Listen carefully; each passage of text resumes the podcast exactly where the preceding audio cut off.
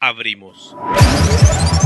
Los observadores para servir y proteger los datos personales. Un espacio de reflexión académica, aunque ligera, para incursionar en la inteligencia artificial, la biotecnología, el cibercrimen, la privacidad y la intimidad de los datos, las empresas fintech, la blockchain y los variados conceptos en los que se combinan la comunicación y la ciencia. La cuarta revolución industrial que nos está cambiando la vida. Una producción conjunta de las áreas de Derecho y Comunicación de la Universidad Andina Simón Bolívar. Presentada por el Observatorio de Cyberderechos y Tecnosociedad. Bienvenidos.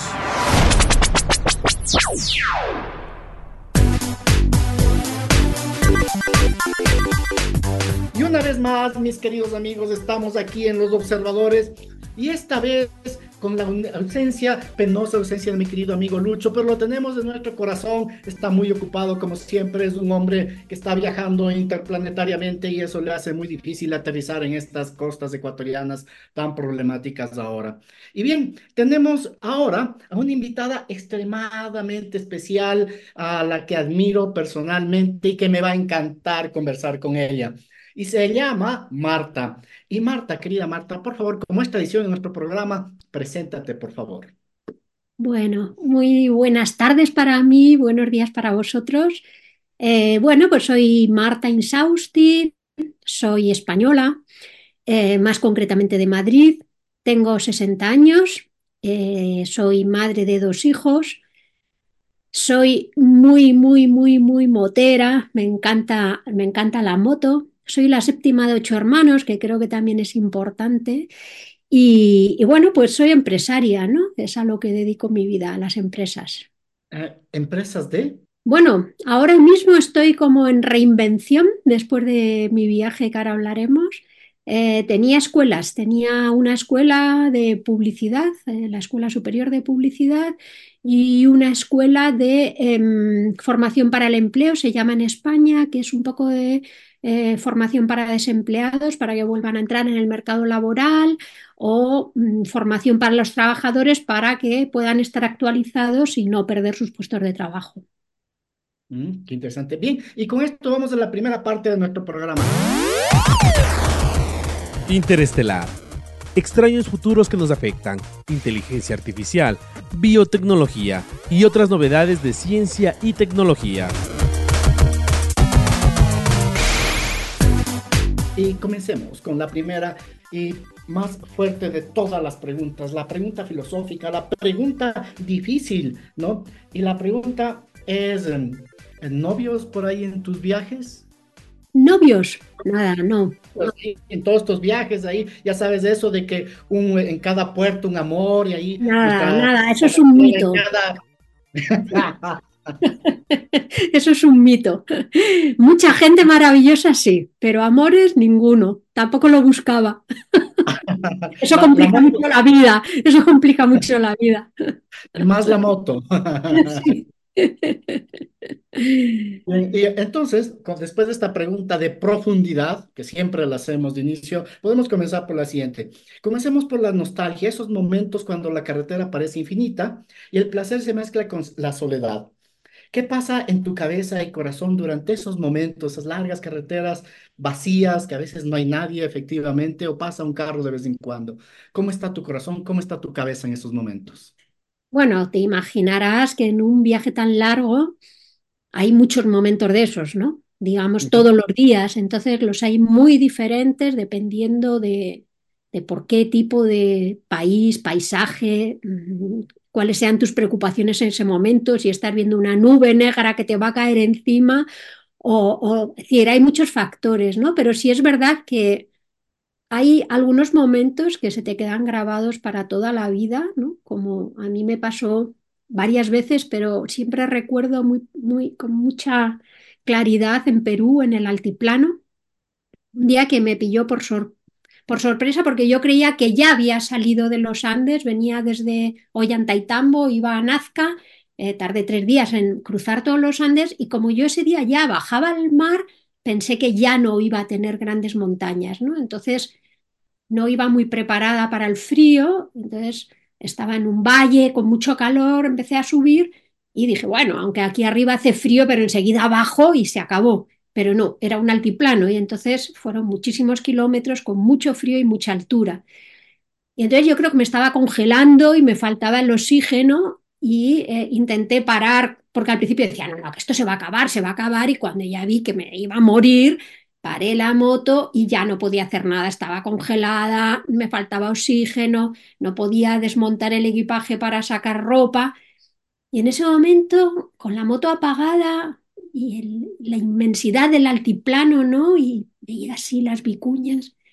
Y lo recuerdo todo como a cámara lenta de un momento de placer total, de estar en el, en el cielo, no sé, una cosa, una paz me entró una paz profunda, profunda, profunda, profunda, profunda y dije, ay Dios mío, ¿qué es esta maravilla? ¿Qué, qué, qué? Me quiero quedar aquí, me, quiero sentar y ya, aquí siempre, ¿no? Y cuando continué, porque dije, como no continúes, te vas a helar, idiota, eh, vamos, que te vas a quedar aquí, pero de verdad.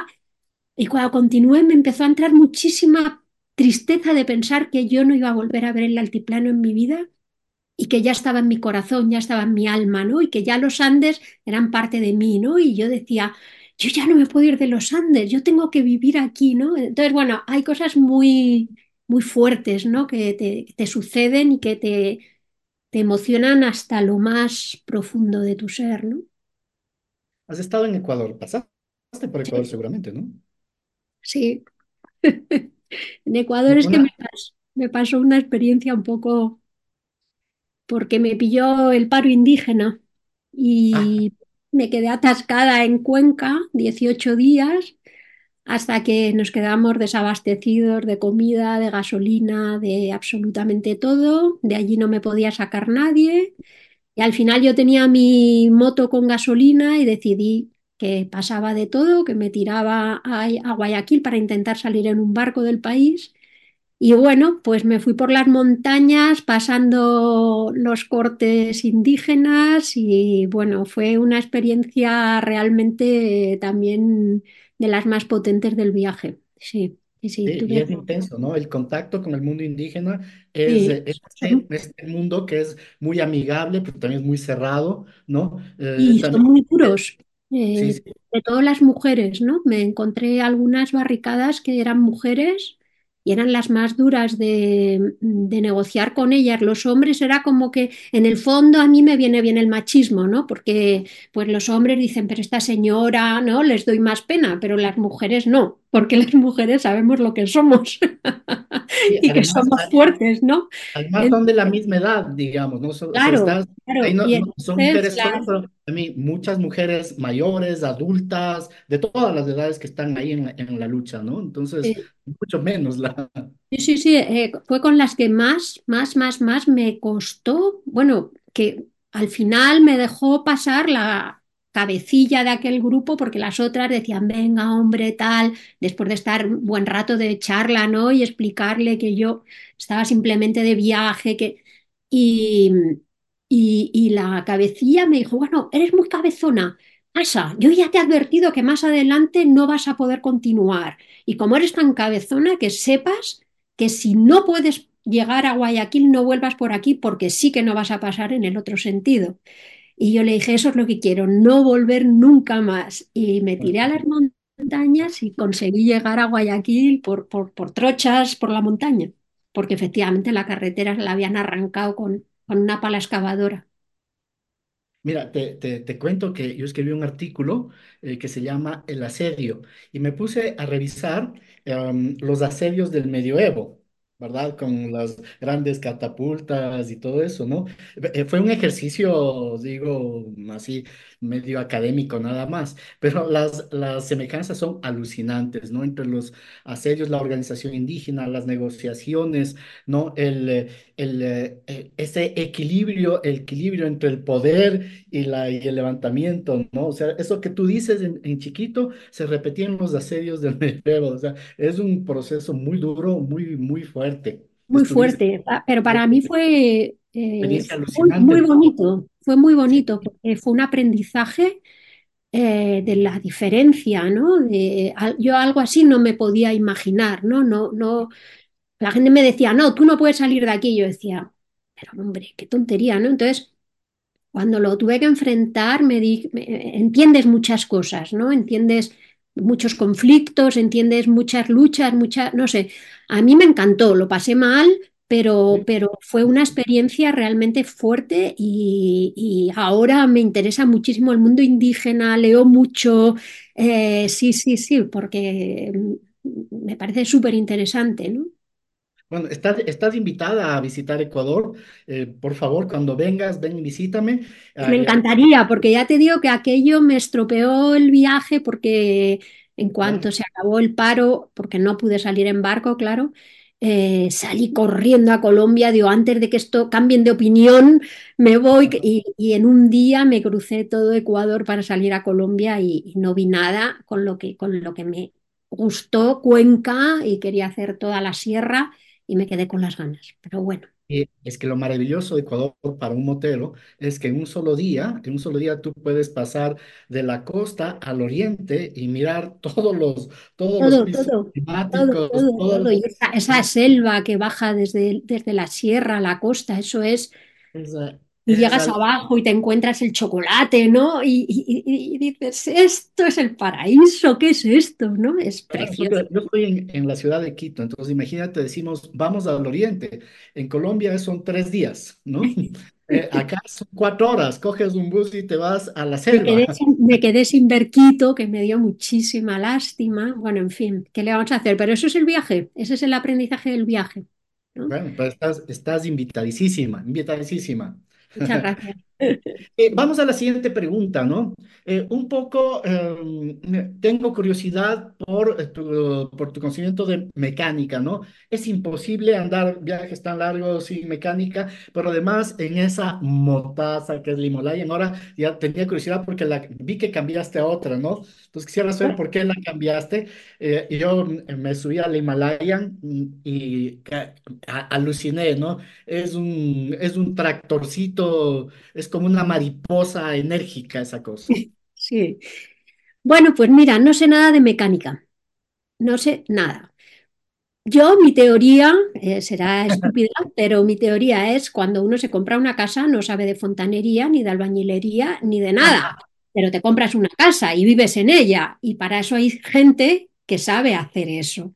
Entonces, para eso están los mecánicos. Entonces, yo no tengo que saber de mecánica, y cuando tenga una avería, encontraré un mecánico que hay en todas las partes del planeta, y ya está, y se solucionará. Yo no tengo que saber de mecánica, y así lo he hecho.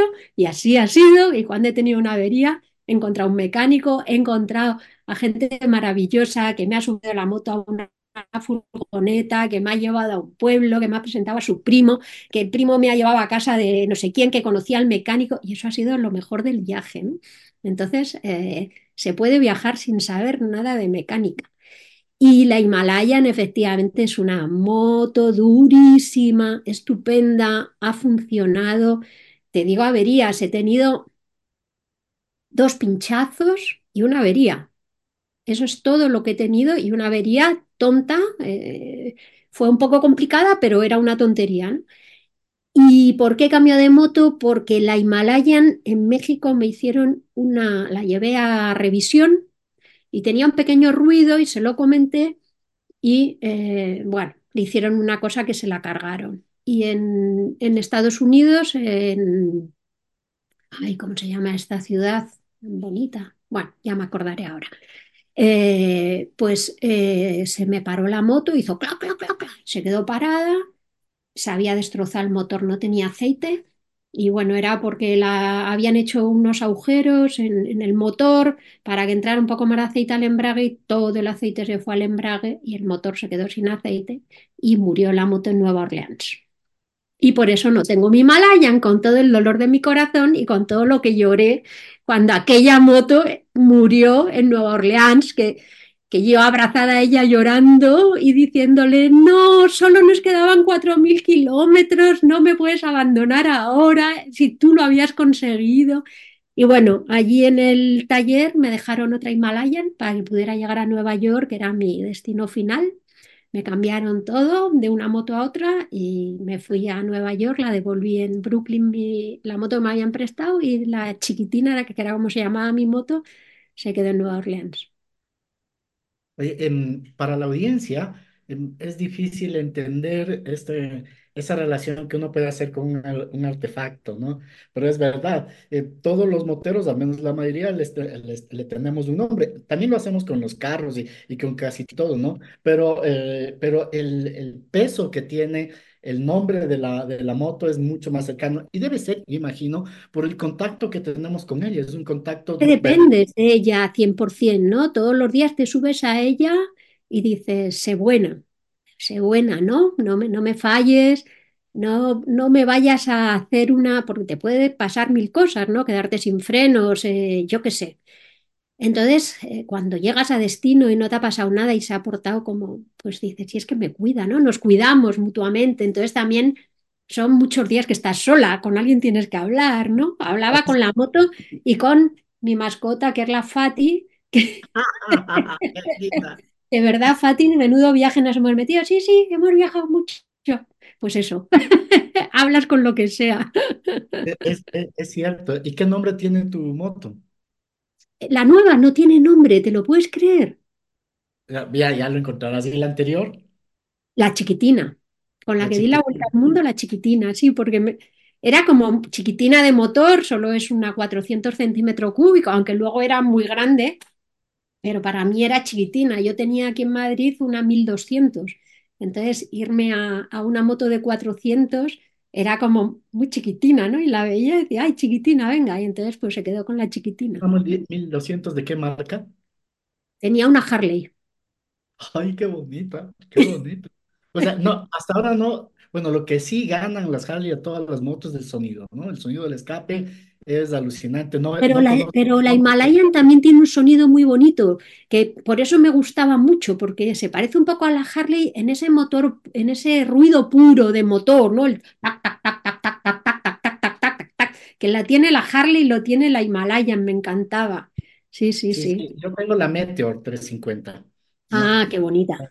Y, y, y es ese, y ese sonido como de preparar, eh, de preparar em, canguil. Aquí, canguil La vibración, ¿verdad? Esa vibración que tiene la Himalayan transmite mucho, es una moto que transmite mucha, mucha emoción, ¿no? Yo creo. y, eh, ah, ¿y la moto que tienes ahora, cuál es con la que estás Ahora saliendo? tengo una moto Guzzi, una trail de 850 centímetros cúbicos.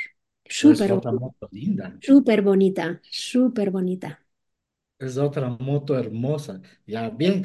Eh, mi querida audiencia, estamos entrando en un momento de envidia profunda, de malos sentimientos, que los vamos a dejar a un lado para la siguiente pregunta. Eh, tengo, tengo una pregunta eh, por, por la experiencia de viajes que me pareció, no sé si te parece que divertida, a mí la pregunta me divirtió mucho, que es este tema de los maleteros, del top case, llevar la mochila impermeable. No todo puede estar sujeto, no puede estar con seguridad. Y recuerdo que en, eh, estaba yo de viaje, regresaba justamente de Cuenca y necesitaba el baño urgentemente, ¿verdad? Y, y- y, había mucha gente en el medio, no había dónde guardarle, no había nadie que quisiera en- encargarle, no había nada y no tenía tiempo. Así que a- al baño, como, como sea, pero sin poder asegurar nada, con la esperanza de que, de que yo regrese, solo había que desconectar la, la maleta y llevársela, no había nada más que hacer. Totalmente, sí, sí, sí.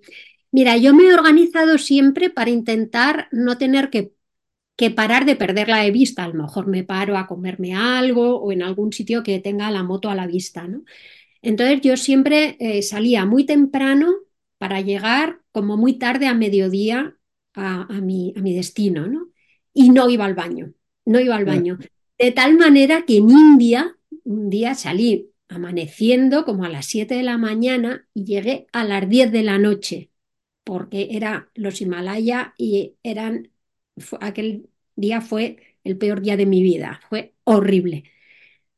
Pues no hice pis en todo el día. Llegué a las 10 de la noche y como no podía hacer pis de haber aguantado todo el día tanto, porque yo decía, pero si aquí esto es todo un desbarrancado, Dios, puedo parar la moto en la carretera, pero ¿y yo qué, yo qué hago? ¿Me tiro por un precipicio para, para hacer pis? Y además no paraban de pasar camiones para acá, para ahí. Digo, no puedo hacer pis. Pues no, no había pueblos, no había nada. Y dije, venga, pues ala, tira para adelante. Y cuando llegué a las 10 de la noche, no podía hacer pis del dolor que tenía de aguantarme todo el día. ya, pero es verdad que alguna vez que he tenido que parar, yo creo mucho en las personas. Entonces siempre a alguien le digo, oye, me echas un vistazo a la moto que tengo que ir a, a lo que sea, ¿no? Y siempre, sí, sí, y cuando vuelvo ahí está esa persona vigilándome la moto y cuidándomelo todo, ¿no? Yo eh, soy en eso muy confiada. sí, y, y creo que mayormente es así. Creo que mayormente Totalmente. La, la vida, la vida es así, ¿no? El problema es que, eh, no sé si estés de acuerdo conmigo, pero el problema es que el mal es muy poderoso, ¿no? Es decir, una persona mala puede ser muy potente frente a 10 Yo personas creo que es muy poderoso los medios de comunicación. Que Ujú. nos, que nos hacen de altavoz de ese malo, ¿no? Es Ah, decir, si hicieran altavoz de los buenos, nos daríamos cuenta que el sonido de los malos, si eso se pudiera ver en un gráfico, sería una cosita aquí abajo. Pero cuando cierto. solo se oye el sonido de los malos, no hay buenos, la onda viene hasta arriba, ¿no? Porque no tiene otra cosa que la, que la pare, ¿no? El mundo está lleno de buena gente y eso me lo ha demostrado el viaje. No me he encontrado en Ecuador, es el país que más miedo he pasado por el miedo que me metía la gente. Ujú. Paraba a echar gasolina y me decían, pero va a ir por esa carretera, por esa carretera no puede ir, en esa carretera la van a secuestrar. Y en Ecuador lo pasé fatal. Yo sabía que no tenía que hacer caso a eso, pero decía, si voy por esa carretera y de verdad me pasa, y entonces me iba por otra, y por la otra me contaban otra historia, ¿no? Y, y, y, y yo decía, ¿de verdad hay tanto malo en Ecuador o de verdad les están machacando? Yo decía, porque me decía una chica, no vayas por esa carretera que eh, atacan a los motoristas y les quitan las motos, ¿no? Y además te van a dejar tirada y es una carretera que no pasa casi nadie. Y yo digo, ¿habrá pasado por ahí? ¿O es una leyenda que ha ido pasando de padres a hijos de que si vas por esa carretera porque un día a uno le quitaron la moto, ¿sabes? Y te quedas de, y digo, tenía que haber ido por esa carretera, a ver yo con mis ojos si de verdad pasaba eso, ¿no?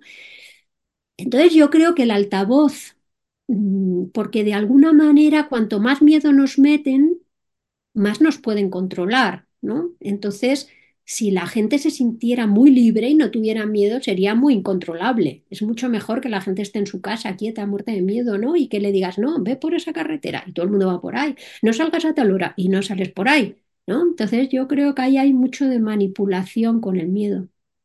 Ah, sí, es la estrategia del poder también, ¿no? Sí, efectivamente. Y a propósito de esto, em, ¿sales ah, en Madrid, sales con grupos de moteros o porque te veo mucho tu referencia sola, ¿verdad? No, yo no soy en ese sentido y cuando decidí que me iba a llamar la motera, precisamente era para romper todos los mitos moteros, ¿no? Si eres motero, tienes que ir en grupo y ser de un club. Yo voy sola y no soy de ningún club. No tengo amigos moteros. Conozco a mucha gente que va en moto, pero en mi grupo íntimo de amigos ninguno es motero ni va en moto. Eh, no me gusta hablar de motos de continuo, ¿no? Estar hablando que cuando te juntas con moteros es, ¿y qué? ¿Le has puesto un no sé qué? No, no le he puesto nada, ¿no? Si yo no sé de mecánica, ¿no? Si a mí los frenos, bien, frena, yo qué sé, pero las pastillas, no sé. Entonces me, me parece tan cer un mundo tan cerrado con cosas que hay para hablar, ¿no? Y las cosas tan importantes que hay en el mundo y tan bonitas y tan interesantes. Yo no quiero estar hablando de motores toda mi vida, ¿no? Entonces el mundo motero, mm, como se entiende, me parece un poco aburrido, ¿no? Y, y- y bastante masculino, por supuesto. Pues sí, eh, sí, es, es así. Yo tengo un grupo de moteros, pero no es un club y decidimos que sea un grupo de amigos, justo por Sí, lo que claro. dices, ¿no? Por no ponernos condiciones. Entonces, cuando alguien no, y nos pasa, ¿no? Cuando alguien no puede en la moto, está enfermo o algo, nos sigue, le seguimos o nos sigue en el automóvil, porque la cosa es estar con, con, Con con los amigos. No en sí mismo la, la moto, aunque como vos sabes, el nexo con la moto es muy fuerte. Pero sí, sí, sí me encantaría. Cuando vengas, de seguro salimos con el, con el, con el grupo eh, para, para compartir, para compartir y no solo hablar de, de motos. No, no, hablar de la vida y de los Hablar, hablar, hablar de la vida. Bien, la, la última pregunta de este segmento y es em, sobre el tema del, del, del wifi, de estar conectada con tu familia, con los amigos, el tema del, del dinero. Me da mucha curiosidad, ¿no? Porque cada, cada país, por más que tengas eh, dinero, tiene sus propias lógicas. ¿Cómo resolviste ese, ese asunto? Pues mira, yo en cada país lo primero que hacía era comprar una tarjeta SIM.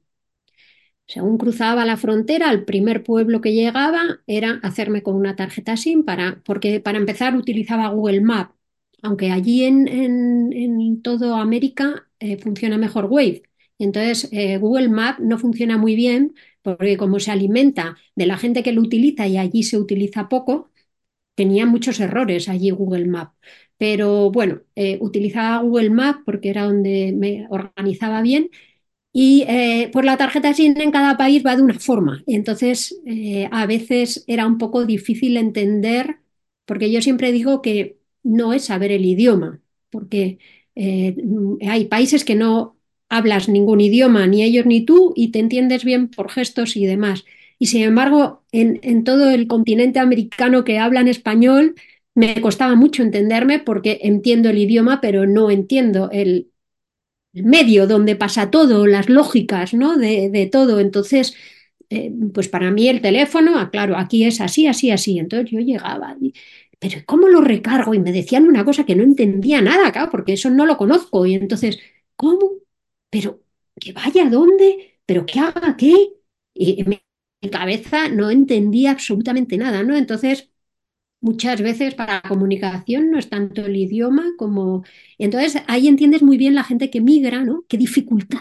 No es solo el idioma, es llegar a un sitio donde no entiendes nada de cómo funcionan las cosas, ¿no? Y, y eso es lo que más cuesta aprender. ¿Cómo, cómo, cómo funciona? ¿Cómo, cómo se hace esto, ¿no? Y, y eso desgasta mucho y, y a veces eh, crees que te están tomando el pelo, que te están engañando, que, y, no, es que funciona completamente diferente esa lógica de lo que sea, ¿no? O de la gasolina, o, ¿no? Aquí, de- aquí tenemos la gasolina 95 y la 98, y llego allí, la gasolina era, 80 si no recuerdo mal, o era en Colombia 80 y tantos y 92. Y yo decía, pues yo no sé cuál tengo que echar, ¿no? Eh, en fin, un montón de cosas. O en Irán, en Irán no hay eh, gasoil, es todo, es todo gasolina. Entonces, cuando llega la gasolinera y veo una manguera negra, solo una, digo, ¡Ah! Esto es gasoil. ¿Dónde echo gasolina? Y no me entendían lo que quería, lo que preguntaba, porque en su lógica era si no hay más que una gasolina. Pero como yo decía, gasolina 95, pensaban que yo necesitaba algo especial. Y entonces no me enten- eh, Entonces todas esas cosas son las difíciles, ¿no? De, que te crees que todo es como, como, como lo que tú conoces y nada es igual en cada país. Tienen su forma de organizarse y es muy interesante, ¿eh? Y, y es- ves muchas cosas que dices, oye, esto lo podíamos hacer en España, que está muy bien pensado. ¿Y no has pensado en escribir un libro de, así que más de manual, más de un itinerario? Hay algunos de ese estilo, ¿no? De Mira, hay muchos, sí, hay muchos. Y toda la gente que viaja al final saca su manual y esas cosas luego además se quedan obsoletas porque el mundo está en un continuo movimiento que decir cómo se saca la visa de un país a lo mejor hoy ya no es de otra manera, ¿no? Entonces no, no, no, y yo no voy a estar actualizándolo porque no, no sé cómo, cómo va, ¿no? Estoy ahí con una novela gráfica que no sé si llegará a ver la luz porque me está llevando la vida eh, y no sé, está a medias, eh, no sé si terminaré por tirar la toalla o, o sacándola, ya veremos. Y bueno, y lo que es muy interesante, ¿no? Es ahora al viajar, eh, yo creo que los grandes aventureros eran los que viajaban así, ¿no? Mirando las estrellas. Ahora Eh, yo hablaba con mis hijos muy a menudo, con mi familia, un grupo de WhatsApp que informaba a toda la familia a qué hora salía, dónde llegaba. Eso no es viajar solo, eso es viajar con todo el mundo, ¿no? Entonces, bueno, eh, ahora mismo yo creo que viajar es algo muy sencillo. Además, con el intercomunicador en los cascos conectado Claro, Wi-Fi, es, es maravilloso porque eh, tú no, no siempre puedes parar, como comentabas, ¿no? O, o a veces tienes que concentrarte y te llaman ese rato y dices, mira, tranquilos, estoy bien, ya te contesto, déjame pasar esto y hablamos, ¿sí? Exactamente, sí, sí. Por eso te digo que yo no he tenido eh, sensación de soledad, esa es la verdad. Sí, es, sí, y, y la- en general la moto no te da la sensación que te da el automóvil. Sí, bueno, yo es que odio el coche. Yo tengo coche, eh, carro, como decís vosotros, pero yo le digo a mis hijos, Dios, si es que para mí esto es como meterme en un ataúd rodante. Yo me meto aquí y, y- y digo, me voy a dar contra todo, ¿qué hago aquí en un atasco? No veo nada, no veo el cielo, no, no veo, no veo, esto es un trasto, esto, nada, el coche no me gusta nada. Y con, con este tema de la, de la familia vamos a entrar al siguiente segmento. Tecnomúsica y Tecnocine. Un momento para escuchar la tecnociencia que vemos en el cine. Y después de leer tu blog y todo eso, dije, no, pues que la película, la música debe ser de la vuelta al mundo en 80 días, específicamente de la versión de 1989 con Pierce Brosnan, ¿no? El actorzazo, un, hombre guapo, atractivo, pero además actorzazo, con una actuación de Phileas Fogg maravillosa, ¿verdad? Y de esa, de, de esa película vamos a, a escuchar em, la versión que tenemos de eh, Born to Be Wild por eh, eh, Steppenwolf, que es una versión muy linda, que la vamos a ir muy brevemente y ahí está. Tito, rueda tape.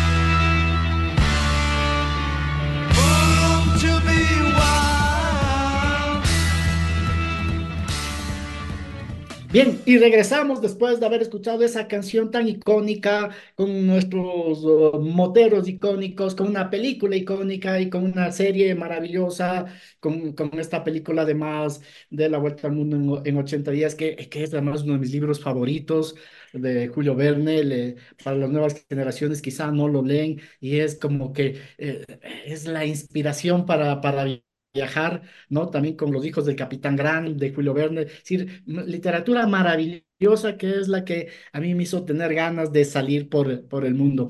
Y con esto, ah, vamos un poco a lo que estaba, al, tema ya de la familia tan, tan novedoso cuando tenemos una, tenemos una una mamá eh, que es, eh, que es motera desde, desde siempre, ¿no? Porque tú dices que a los 18 años ya te subiste a la moto y nunca más te bajaste. Es decir, puedo suponer que tú, que el papá de, de, tus hijas, que tus hijas vivieron contigo el tema de la moto. No fue extraño nunca el tema de la moto. Pues mira, eh, mi, mi- ex tenía una tienda de motos, tenía una de motos, pero no le, gus- no le gustaban las motos. Nunca conducía moto, pero no, no, no le gustaban y en casa eh, ni mis hijos tienen carne de moto, ni, ni nunca, a mí me- nunca me ha gustado el, porque tú tengas una afición, metérsela, ¿no? Como, como me gusta el fútbol, mis hijos van a jugar al fútbol, no, mis hijos que hagan lo que les dé la gana, ¿no? Entonces, eh, la, pasión ha sido mía y, tuve que colgar los guantes alguna temporada con mis hijos pequeñitos. Siempre tenía la moto en el garaje y en cuanto podía me daba una vuelta, pero ahí hubo años que era más complicado con ellos pequeños y nunca les he insistido en la moto. Ahora empiezan a decir, creo que me voy a sacar el carnet de moto, estoy pensando en comprarme una moto, pero nunca he querido yo mm, mm, inculcarles la pasión a la moto si, si no les llegaba de forma natural. A mí nadie me la inculcó, la moto cayó en mi vida de golpe y porrazo y me enamoró, ¿no? Entonces, creo que cada uno tiene que encontrar sus, sus cositas en la vida que le, que le enamoren, ¿no? No que te las den hechas. Bueno, eh, es decir, un poco, cuando dices te cayó, es decir, eso ya estaba en tu sangre, ¿no? Por eso elegí la canción, ¿no? Nacida para ser salvaje. Sí, por eso, tiene- por eso estábamos, estábamos eh, eh, predestinadas a encontrarnos, ¿no? Entonces cada uno tiene que encontrar su camino, su vida, sus cosas.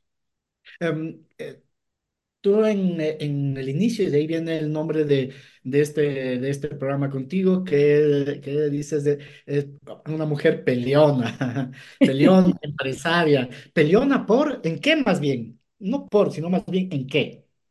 Pues peleona que no, no me doy por vencida, ¿no? Es decir, la vida te pone muchas, muchas trabas por delante, ¿no? Yo creo que ya simplemente haber sobrevivido siendo la séptima de ocho hermanos eh, ya te hace peleona, ¿no? Porque tienes a seis por arriba pegándote y aprendes a, a sobrevivir y a ser peleona, ¿no? Y a imponerte. Era mi, mi- mi hermano, el chico mayor, tenía 10 años más que yo, mi hermana 11 y de ahí para abajo, ¿no? Todos me podían y todos me pegaban. Entonces yo me buscaba las formas de pasar desapercibida. Entonces yo creo que, eh, y lo he pensado mucho en el viaje, que creo que mucho de mi carácter viene de ser de una familia numerosa y ser casi la pequeña, ¿no? Y, chica, y haber tenido que luchar mucho para, para sobrevivir en mi infancia, ¿no? Entonces yo creo que de ahí ya me viene ese, ese, ese ímpetu, ¿no? De como que eh, abusón, ¿no? No sé si decir vosotros esa palabra, ¿no? Aquí decimos abusón cuando alguien que es más fuerte que tú eh, te quiere intimidar, ¿no? Entonces yo creo que eso me ha hecho toda mi vida eh, ser peleona, ¿no? De como que no, como que yo no puedo, como que... Y entonces en todos los ámbitos de mi vida, pues como que la crisis económica, pues a pelearla, tuve un cáncer, pues a pelearlo. Es decir, eh, todo es como que lo afronto un poco guerrero, ¿no? De no, no, no me voy a amedrentar, ¿no? Entonces creo que de ahí viene lo de peleona. Claro, seguro que sí, pero también tu papá o tu mamá deben, deben tener eh, algo de eso, ¿verdad? Pues mira, eh, claro, mi madre ha sido una mujer pues muy, muy de la dictadura franquista, ¿no? Una mujer pues ama de casa Pero luego ahora lo pienso y digo, mi madre era pele- muy peleona. Mi madre se fue con mi padre, que era militar, mm, le destinaron al desierto, al Sáhara, África, ¿no? Que entonces era, era un protectorado español, y mi madre dijo que se va a ir solo, y se fue con cuatro. mi hermana tenía cuatro meses, acababa prácticamente de nacer, y en aquellos tiempos, en el 57, se cogió una avioneta que iba parando cada 200 kilómetros a repostar eh, en una avioneta de correos, ¿no? Y llegó hasta, hasta el Sáhara con, con mis hermanos y allí estuvieron viviendo sin agua, sin luz, sin médicos, sin...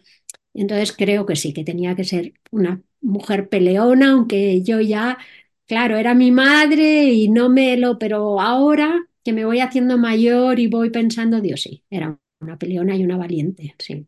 ¿Tus hijos, cuál de tus hijos heredó esa, esa energía o los dos? Yo creo que los dos son muy diferentes. Mi hijo creo que se parece mucho más de carácter a mí que mi hija, pero los dos, los dos son valientes y los dos son peleones. Sí. Viajaste con tu hija Marta, eh, viajaste a Irán, me parece, ¿verdad? Eh, cuéntame un poco de qué, qué conocieron la una a la otra, porque esa es la, la oportunidad, yo digo, insuperable, ¿no? Porque uno habla con los hijos, pero no necesariamente les, bueno, uno les conoce, pero ese nivel de conocimiento solo en un viaje así, imagino. Bueno, yo creo que sobre todo Marta mm, se quedó muy tranquila, ¿no? De, de ella estaba preocupada, ¿no? Que yo estuviera por ahí sola viajando y eso, ese viaje por Irán que compartimos y me vio disfrutar y ella disfrutó conmigo, pero me vio, como decía ella, ¿no? Que dice, mi madre es valiente, pero es muy prudente, entonces me da mucha tranquilidad porque sé que no hace ninguna locura, que lo piensa todo mucho, que lo planifica mucho. Entonces, le pareció tan bonito ese viaje a Irán que, que la permitió disfrutar del resto de mi viaje, ¿no? Que a lo mejor hasta ese momento le podía amar la preocupación y a partir de ahí ya eh, se, volcó más en disfrutar de lo que yo estaba viviendo, ¿no?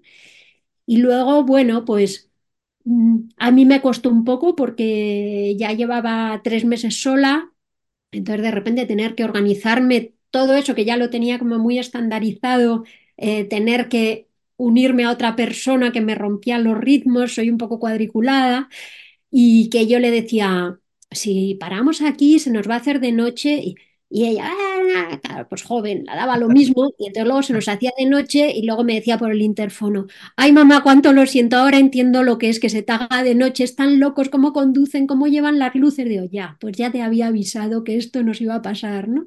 Entonces, bueno, como que, que, pero bueno, fue muy bonito y yo lo que le decía, digo, a ver, Marta, menudo viajazo. ¿Quién ha estado dos mujeres en una moto recorriendo Irán, una madre y una hija, ni más ni menos que Irán, un país que las mujeres tienen prohibido conducir moto? Fue aparte que guau, cada vez que nos parábamos nos venían las mujeres a darnos las gracias. a- bueno, fue tan bonito el viaje, tan bonito que fue perfecto, perfecto, la verdad.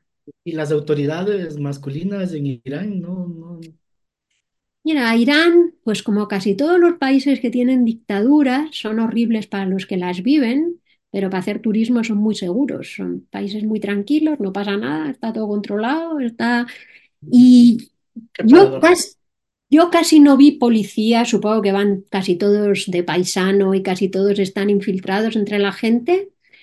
Eh, un país eh, que lo tenemos totalmente equivocado, con unas mujeres potentísimas, casi todas hablan inglés perfectamente, casi todas tienen estudios universitarios, con un, un- un control de la política internacional, se saben los presidentes de todos los países lo que está pasando. Y yo decía, pero yo no sé nada de Irán, ¿cómo sabes tú tanto de España? ¿Sabes? Una cosa increíble, increíble, unas mujeres cultísimas, impresionante, y un país con unas infraestructuras, con unos hoteles, con todo, todo, eh, lo tiene todo, una comida riquísima, la gente es entrañable, no. Como además saben que tienen tan mala fama, se vuelcan en agasajarte y no paran de preguntarte, ¿qué vas a decir de Irán? ¿Qué vas a decir de Irán? Y yo, que sois maravillosos, ¿no? Porque los pobres tienen una preocupación de la mala fama que tienen, ¿no? Y fue un país que me, me enamoró, me enamoró. Y a mi hija igual, y, y- y las dos tenemos unas ganas locas de volver, la verdad. ¿Y qué hace tu hija? Pues mi hija es socióloga y bueno, estuvo trabajando en varias empresas de estudios de mercado y tal, pero no le gustaba. Y ya lleva dos años trabajando en una librería. Está feliz porque le encanta leer y, y está como, pues eso, dice, mamá, me pagan por hacer lo que me gusta. Es que es maravilloso, es que solo tengo que leer y, y hacer mm, talleres de lectura y está feliz. Así que nada, que la dure mucho. Entonces, la llevaste de copiloto.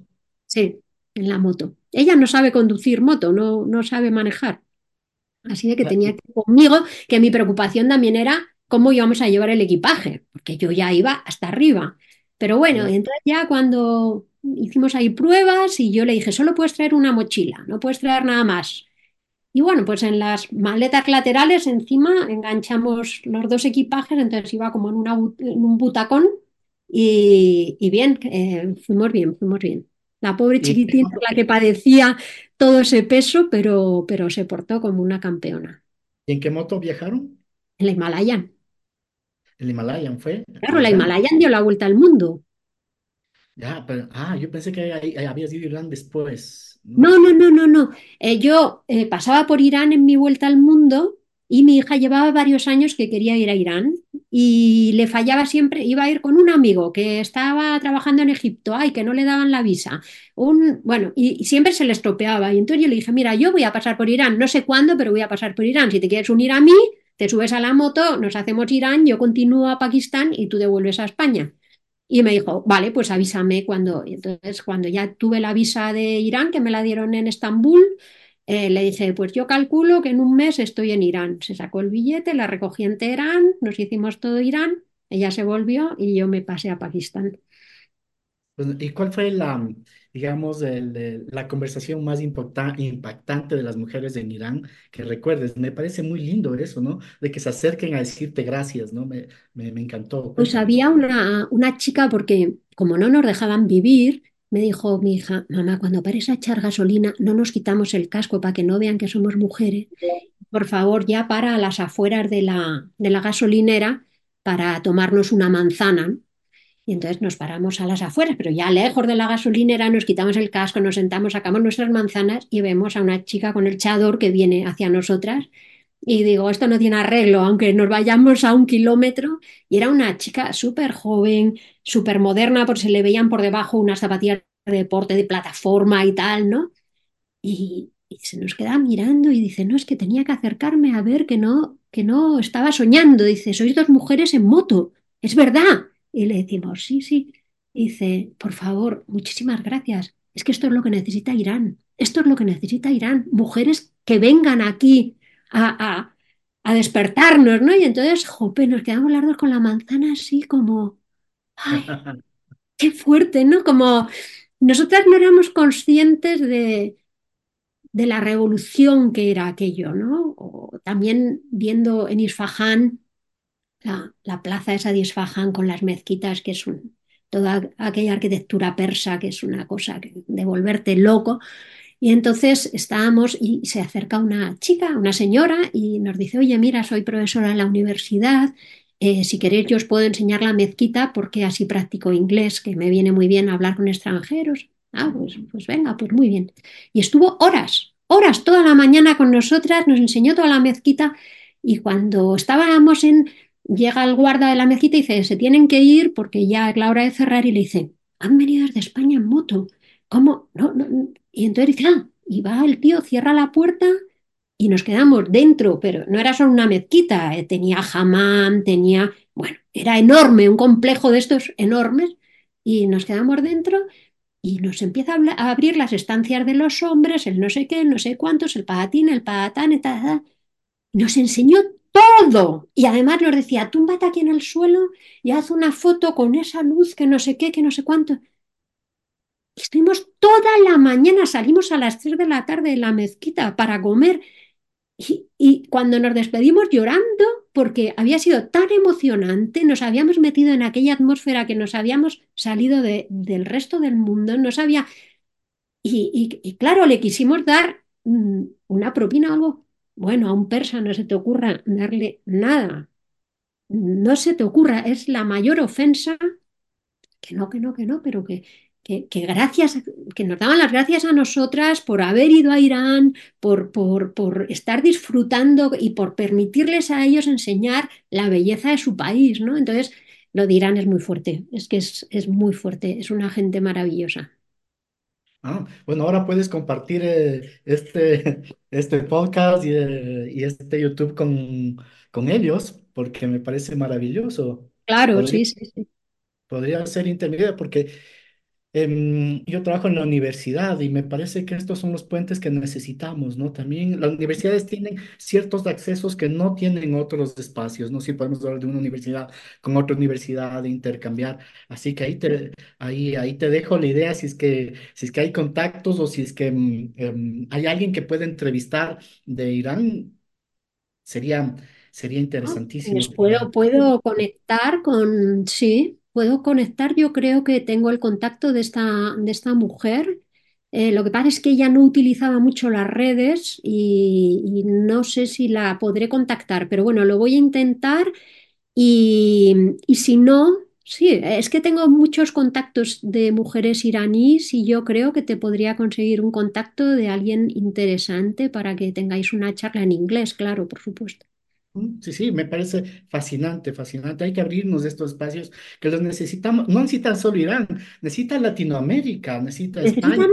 Lo necesitamos todos, todos, porque es que cuando sales de, de- de ver la vida por un agujerito así de pequeño y de llenarte de todo lo que te cuentan, ¿no? Y irte quitando como una cebolla todas esas capas y, y de construir todo lo aprendido para darte cuenta que es una gran mentira, que el mundo está lleno de gente buena, que todos queremos lo mismo, que todos queremos estar sanos, que nuestra familia esté sana, comer a diario y poco más. Es que no, no, no necesitamos mucho más. Y la gente es buena, de verdad, pero muy buena. La gente otra cosa ya es luego cuando estamos en grupo, cuando nos manipulan, cuando nos tiramos a las calles, cuando...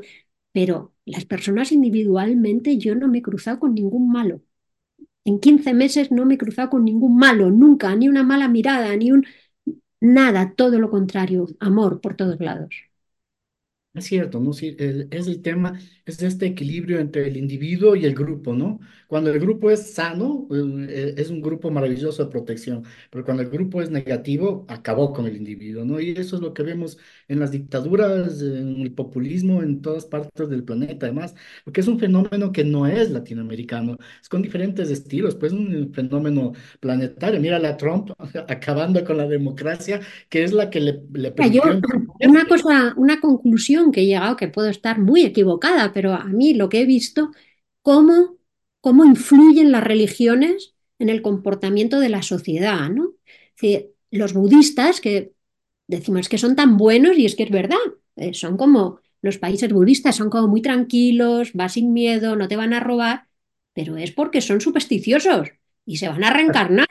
Y dices, a ver si ahora por quitarle a esta tonta el bolo que pasa por aquí, un pantalón de moto, tengo otra vida que soy una alcachofa. Es que no me compensa, ¿no? Entonces, claro, es verdad, y son muy supersticiosos, ¿no? Entonces, es, es en India, pues ¿por qué son los indios como son? Pues por su religión, por las castas, por la reencarnación, por, todo eso, funciona su sistema. Los católicos, pues es muy perverso porque yo te mato, voy, me confieso y me perdonan.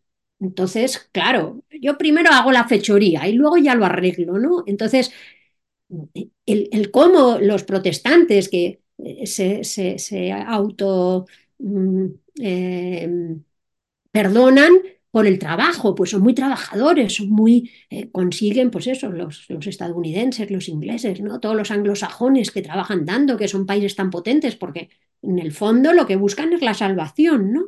Entonces, cómo las religiones afectan a, a, a, la sociedad, yo creo que es vital, vital, que es lo más fundamental. Claro, y uh, tú, tu perspectiva, digamos, desde la moto, además te da otra, otro contacto con la gente, Claro.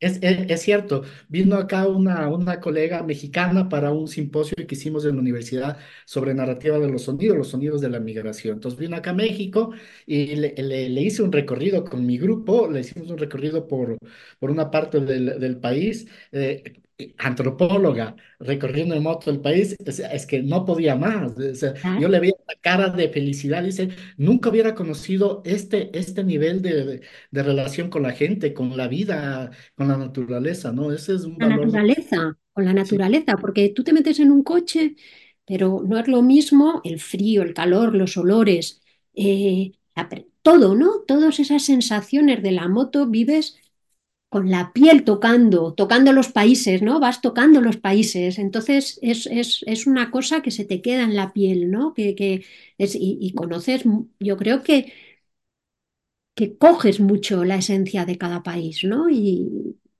por ejemplo, de los budistas, ¿no? Digo, ¿por qué tenemos esa costumbre de mitificar todo, ¿no? Porque yo veía a las, al amanecer, a las seis de la mañana, las filas de niños, monjes, con su túnica, ca- calvos, con un cuenquito en fila, con un frío de muerte, porque eran las montañas en Myanmar para que les dieran arroz. Y luego esos niños iban con un cuenquito por las calles y los mercados pidiendo para el templo. Digo, perdona, pero eso en España es mendigar. Y eso en España estaría penado. Pero como va vestido con un este y es budista y es espiritual, pues decimos todos, ay, los budistas, qué estupendos. A mí me parecía que eso era explotación infantil. Es el tema de la religión, como tú dices, eso es determinante. Y yo le añadiría lo que dice eh, Harari, ¿no? Que eh, tenemos, eh, que la religión no es solo la religión de los dioses, sino también estas religiones de las personas. Las dictaduras son religiones, ¿no? Y creo que esta, esta, las dos grandes religiones no dichas son la izquierda y la derecha, ¿no? Los extremos, quiero decir, no como izquierda, no como derecha, sino estos extremos, ¿verdad? Es decir, que hay que acabar con el sistema que protege a esa misma izquierda, a esa misma derecha, ¿no? Y eso nos ha, en, en Ecuador eso nos ha marcado mucho, ¿no? Vamos cinco décadas de este odio a la democracia y finalmente la estamos acabando y sin nada a cambio, ¿no? Ese es el problema, es que no tenemos nada a cambio, porque si, bueno, si acabamos eso y nos compramos el paraíso, qué bien, ¿no? Sí, efectivamente, eso es, eso es el tema. Sí. Eh, eh, ya para acabar, em, cuando, cuando yo, yo, o sea, tengo la, la, la moto ya hace dos años, sea, soy novato en el tema de la, de, de la moto y todo comenzó por, por la pandemia, ¿no? O sea, yo dije, tengo que buscar un medio, Necesito aire. Sí, y, y me daba pánico entrar al bus, o sea, eh, yo soy de los que se lavan, antes de la pandemia lavaba cada rato, medio temático, entonces coger, cogía el, el, el, el, transporte público, me agarraba de ahí y salía con una sensación así de esquizofrénica, ¿no? Entonces dije, no, tengo que buscar y por muchas cosas del día terminé en la moto y mm, recuerdo que mi hijo Sebastián, el mayor, le decía a mi ex esposa, dice, mamá, ¿Y ahora qué hacemos con, con mi papá adolescente? O sea, co- ¿qué, qué, qué, qué- qué puede pasar, papá? ¿Y ahora qué hacemos? Entonces mi hijo era el haciendo de padre, de padre, tratando de cuidar a, a- a- su padre hijo. Entonces, cuando, cuando leía tu, tu historia, yo me preguntaba por este, por este tema mm, de, de los prejuicios, no, no solo en el viaje, sino en, en esto de la, de la edad, ¿no? Un poco a, a cierta edad ya no podemos hacer nada en la vida, no podemos tener sexo, amor, peor moto y nada. O sea, estamos... Nada, nada, sí, sí, estamos condenados al ostracismo, nada, sí, totalmente. ¿Cómo te fue a ti con eso? Mira, yo todas esas cosas siempre, los prejuicios hacia la mujer, hacia la edad, lo pongo de mi parte. A mí me viene bien. Entonces, pues me hacía la anciana cuando me interesaba, cuando llegaba a una frontera complicada, pues yo me hacía la anciana, la pobrecita, y yo decía, pero ¿cómo no se le ha ocurrido que vengo desde España? Pero bueno, eh, mira, en, en Pakistán me pasó una cosa muy enternecedora, ¿no? Cruzaba de Pakistán a la India como no sé, entre ellos no se hablan, es una frontera enorme, pero no hay nadie porque nadie cruza. Entonces estaba yo sola y el funcionario pakistaní, tenía que pasar la parte pakistaní. Y entonces pues llego al mostrador, pongo los papeles y estoy esperando y el tío mirando para abajo sin hacerme ni caso. Y al rato le digo, oye, perdona. Me dice, no, estoy esperando a tu grupo. Y le digo, no, no, vengo sola. No me hizo ni caso, me siguió. Y al rato le digo, oye, perdona, yo ya me estaba enfadando. Y dice, que te he dicho que estoy esperando a tu grupo. Y digo, que voy sola. Se queda así mirándome y dice, no, no, tu grupo, tú no puedes ir sola. Digo, sí, eh, voy sola. Y va el tío y se tira, así, se pone en el mostrador así, ¿no? Y se queda un buen rato y yo diciendo, ¿qué va a pasar aquí? ¿Me van a detener? La cabeza hacía así y se volvía a tumbar y yo diciendo, ¿qué está pasando aquí? Y entonces me dice, es que no me lo puedo creer, es que mi madre será como tú y no ha salido nunca sola de casa. Y digo, y digo, pues muy mal, porque tu madre sería feliz saliendo sola de casa. Y al tío le explotó la cabeza, le explotó la cabeza, estaba, y entonces me dice, ¿me puedo hacer una foto contigo para enviársela a mi madre? Y digo, claro, nos fuimos a la moto, nos hicimos una foto, se la envió a su madre, no sé qué, y entonces no paraba de preguntarme que por qué hacía eso, que por, que, que por qué, y digo, porque me apetece, porque quiero hacerlo, porque no entendía nada, ¿no? No entendía nada, pero estaba noqueado. Entonces, bueno, pues nada, ya pasé, me fui. Me pidió el WhatsApp porque en, en, en- en muchísimos países del mundo te piden el número de, de WhatsApp. No sé por qué. Entonces, eh, lo tenía. El caso es que yo me fui y todos los viernes me mandaba un WhatsApp preguntándome si estaba bien. Y entonces digo, a este tío le has tallado la cabeza, le, le he roto todos los esquemas habidos y por haber. Digo, no sé si valdrá o no valdrá para nada, pero que desde luego ha sido así un un golpe, ¿no? De algo que él no podía ni imaginar cuando en Pakistán las mujeres es como Afganistán. Las mujeres están metidas en casa, no hay mujeres en la calle. En las grandes ciudades algo más, pero en el resto de Pakistán no vas a ver una mujer. Si la ves, va tapadísima, baja la cabeza, no quiere que la veas los ojos. Es una cosa horrible, ¿no?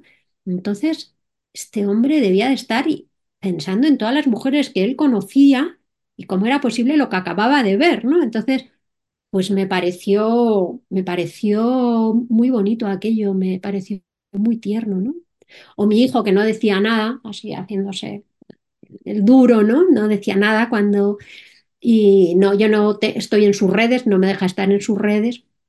Y me envía a mi hija un pantallazo de... Y el día que salí, pues mi hijo publicó eh, lo siento por el resto de madres del mundo, pero mi madre acaba de poner el listón altísimo. Se ha ido a dar la vuelta al mundo en moto.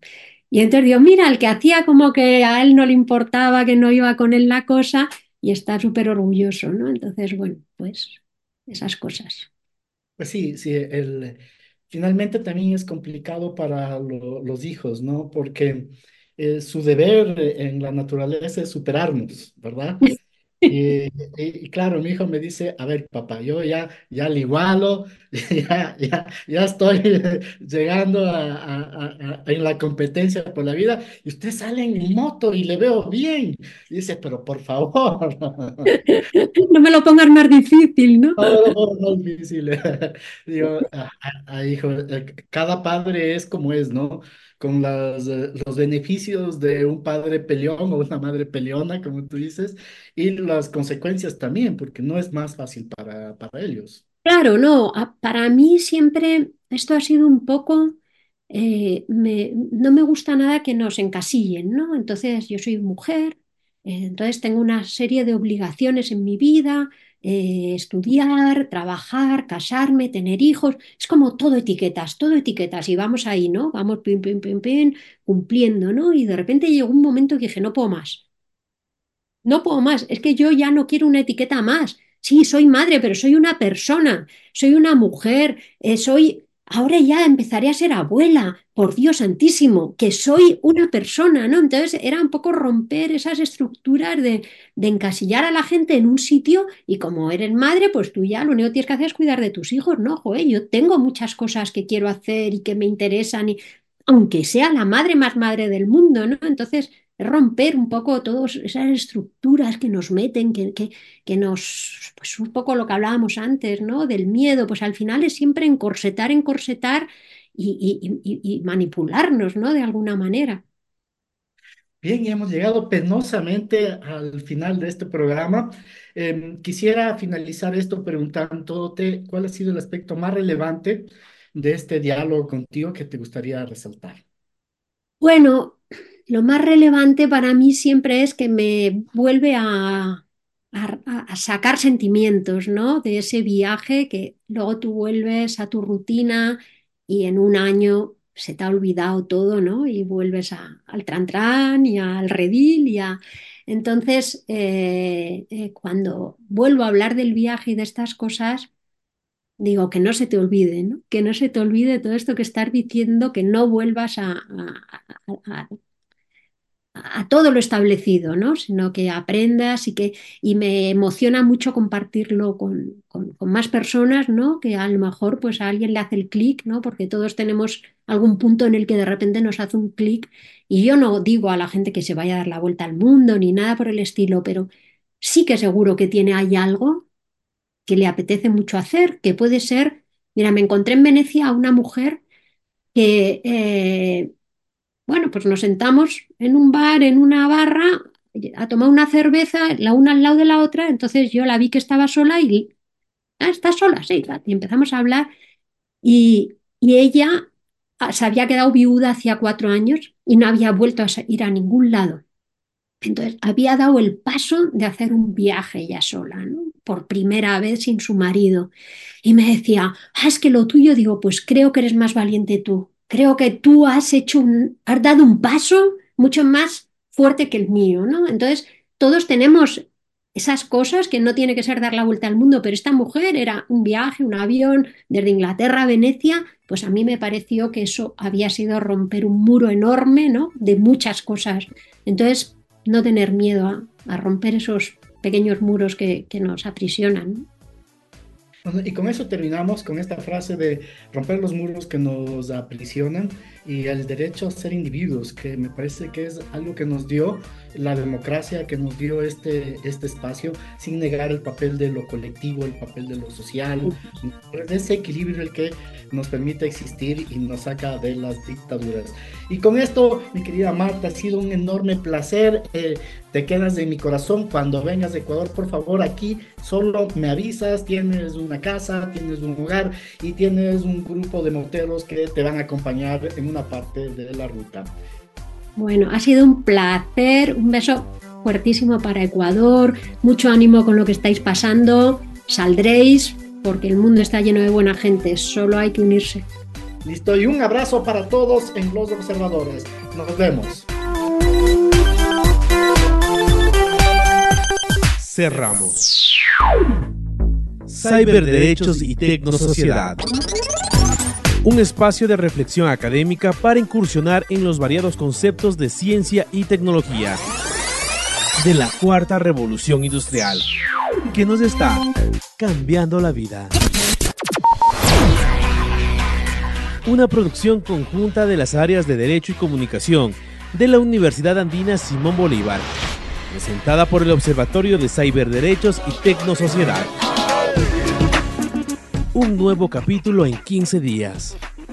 Reprise la próxima semana. Cyberderechos y Tecnosociedad por Voz Andina Internacional.